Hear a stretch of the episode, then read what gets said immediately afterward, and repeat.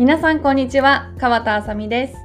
私は今2人の子供を育てながら栄養士ナチュラルフードコンサルタントとしてナチュラルな食品と栄養を込めてご飯から子供とママの心と体をケアする活動をしております。先進国の栄養学やオーガニックの知識を学んで取り入れて賢く栄養や食品の選び方が学べたりママが食をツールに活動できる資格認定スクールや毎月学んで料理が楽しくなるクッキングサロンを運営しております。こちらでは栄養や食品の上手な取り入れ方や私が日々思うことをお話ししております。ぜひお聞きください。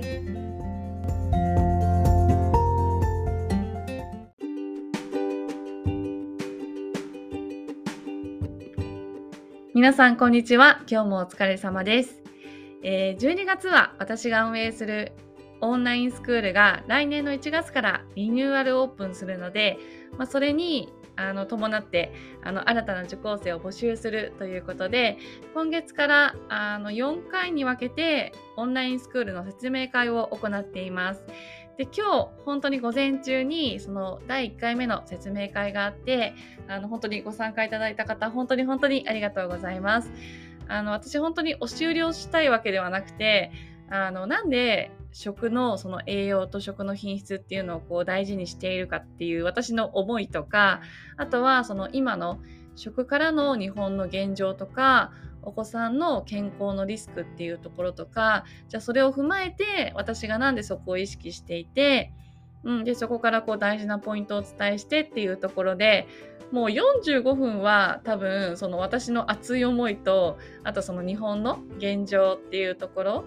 のね、こうお話をさせていただいたんですけど、あのもう本当にそれだけでも結構こう、食に対する考えってあの新たな思考になったりとかするのであの説明会ねオンラインスクールのお話も入ってくるんですけどもしそういうお話が聞きたい方はあのお気軽に説明会にご参加いただければと思います。あと3回あの行う予定ですしまだあのちょっと11日の枠があと1人とかだった気がするんですけどでもあの全然調整できますのでお気軽にご連絡いただければと思いますあのもちろん無料でやっているしあと押し売りはしないしうん、あのその思いだけでもあのこうリアルタイムで聞いていただければ私はすごく嬉しいです。はい。で今回は、まあ、その説明会でその私がねこう自分がどんな思いであのそういうところを意識してるのかなとかこうちょっと自分を深掘りしていってああ、これが本当に大事だなって思ったところをちょっと一部抜粋してお伝えすると、まあ、要はその食から健康に必要なポイントって何だろうっていうところで、まあ、さっきも言ったようにこう栄養と食の品質っていうところに私は重きを置いてるんですけどまあなんでっていうのはちょっと説明会でお話しするとしてあのそもそもその健康に必要なポイントっていうのがその栄養もちろん栄養をしっかり取り入れること。で食の品質をある程度整えておくとその有害なものを体の中に入れなかったりとかあとある程度栄養がきちんと吸収されるっていうところがあるのであのその栄養総合的に見て栄養がまず食からは必要。でさらには排出っていうところも私は大事にしていて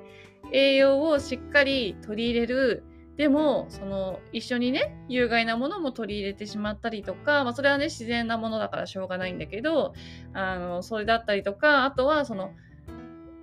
やっぱり腸内環境に溜まってしまうのが良くないのでしっかりとその内臓機能を強化して排出をスムーズにさせてあげる体づくりっていうのがすごく大事になってきます。なので栄養をしっかり食べ物から取るっていうところとしっかり排出するっていうところを大事にしています。で、あと3つあるんですけど、それが、えー、あと2つが心と体。で、もう1つが知識っていうところで、あの、ごめんなさい。順番がちょっと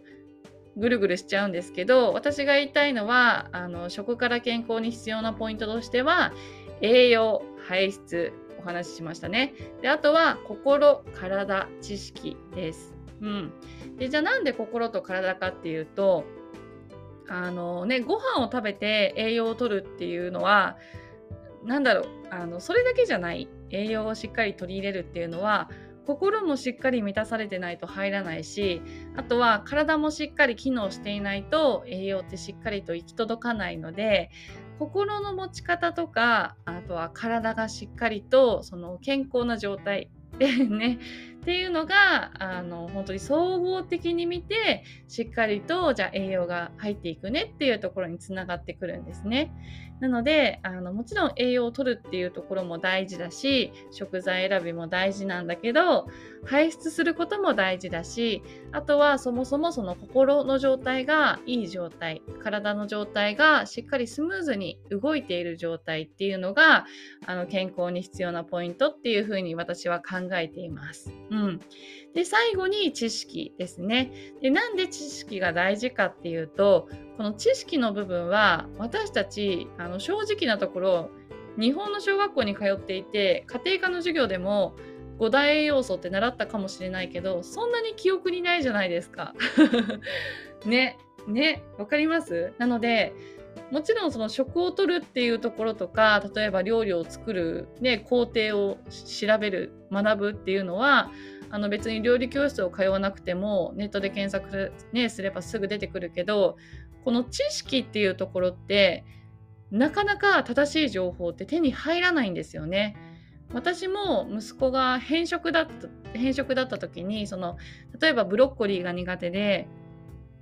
じゃあブロッコリーをどう食べさせるかね、それをネットで検索して調べた時にあこういう調理法がいいのね。あこういう味付けがいいのね。って言ってじゃあ時間をかけて調理をしました。でもいかなんかそうはいかないんですよね。あれ？全然食べない。そうじゃなかった。っていうのもたくさん経験してきたしあとはもちろんその私は今までいろんな資格を取ってきて、まあ、資格をツールとしてねこう学んできたんですけどなんで私が有益な知識をあえてこの時代に取りに行ってるかっていうと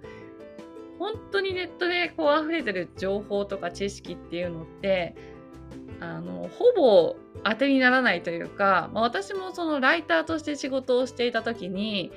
例えばあのこんなテーマで書いてください。で例えばそこが例えば大きな企業が絡んでいるとやっぱりその大きな企業をこうよく見せるために書く記事を書くしあとはあのこういうふうにあの流れで書いてくださいって言われたらもうその流れの通りに間違ってても書かなきゃいけないとかね、まあ、そこまで話しちゃっていいのかって感じなんですけどでも本当にそういうのがあるんですよ。なのであの例えばこの記事がすごく呼ばれているトップにあるからといってそれが信用できる記事かはわからない。もしかしたらどこかが大きなお金を投資してるのかもしれないし、ね、あのその検索っていうのもお金を払えば上に行けるのでそういうところで何か操作されてるかもしれないし内容っていうのも誰かがこう書いてって言って書かれてるかもしれないしだからその知識っていうのってすごくこう自分の中に落とし込んで取り入れるっていうのってできるはできるんだけど意外とそのそうもいかないというところが結構あるかなというふうに思います。で特に日本はあのその食関係栄養面に関してはかなり遅れをね他の国と比べても取っているのでそれだけその知識があの何？こうなんだろう上書きされてない？だからどんなにこう先進国はいろんな研究結果が出て信憑性の高い研究結果が出てそれがどんどんこう上書きされていくんだけど日本はきっとそういう実証もあの知ってるはずなんだけどやっぱりこうなんだろうどこかの圧力がかかったりとかいやそんなのやってもお金にならないとかなんかそういうところで全部更新されていかないんですよね。うん、それをねすっごい感じてます。なので私はその無料でねいくらでも情報って調べられるこの時代でもしっかりと有益な知識が欲しいから今までずっと投資をしてきて学んできているっていうところがあるんですけどやっぱりそれが自分の中でもこう新たな価値観が生まれたりとか新たな気づきが出てきたりとか知らない世界をね知れたりとかあとはその仲間とつながったりとかうん、なんかねすっごい自分の人生でそれがすごく豊かになってるしもうその自分が何かに投資をして学ぶ有益な知識をしっかり持つっていうのが私にはもうなくてはならない存在になってるというかもうそれが自分が心地よく生きていく軸になっているぐらいね本当に私にとっては大切なところです。うん、なのでこの知識を知ると知らないじゃ本当に違うなのでこの知識がしっかりとベースにあってじゃあ栄養をしっかり知識を踏まえてん？知識を取り込んで取り入れよう。じゃあ知識を踏まえて排出っていうのをスムーズにしていこうとか知識を踏まえて心も体も、まあ、心も体っていうのはあの知識だけではどうにもならない。やっぱりその精神的なものもあるので、うん、あのマインドっていうところも含まれてくるんですけどしっかりと特に心はママが健康でなきゃ健康でなきゃいけないっていうとちょっと義務的ですけどでもママがしっかりとその心を心地よく持っていないとこれは私がすごくこうもう経験済みで息子が偏食の時にねご飯毎食のご飯が本当に辛くてもう何作っても食べないし ねっていうのでもう本当に息子もね嫌な時間だったと思うんですけどもうそれがやっぱりこう子供にも伝わるんですよね。言葉が分からなくても。ですごくそのうん私もその食材をまず選ぶのにもね息子がちくわで炎症したからじゃあ何を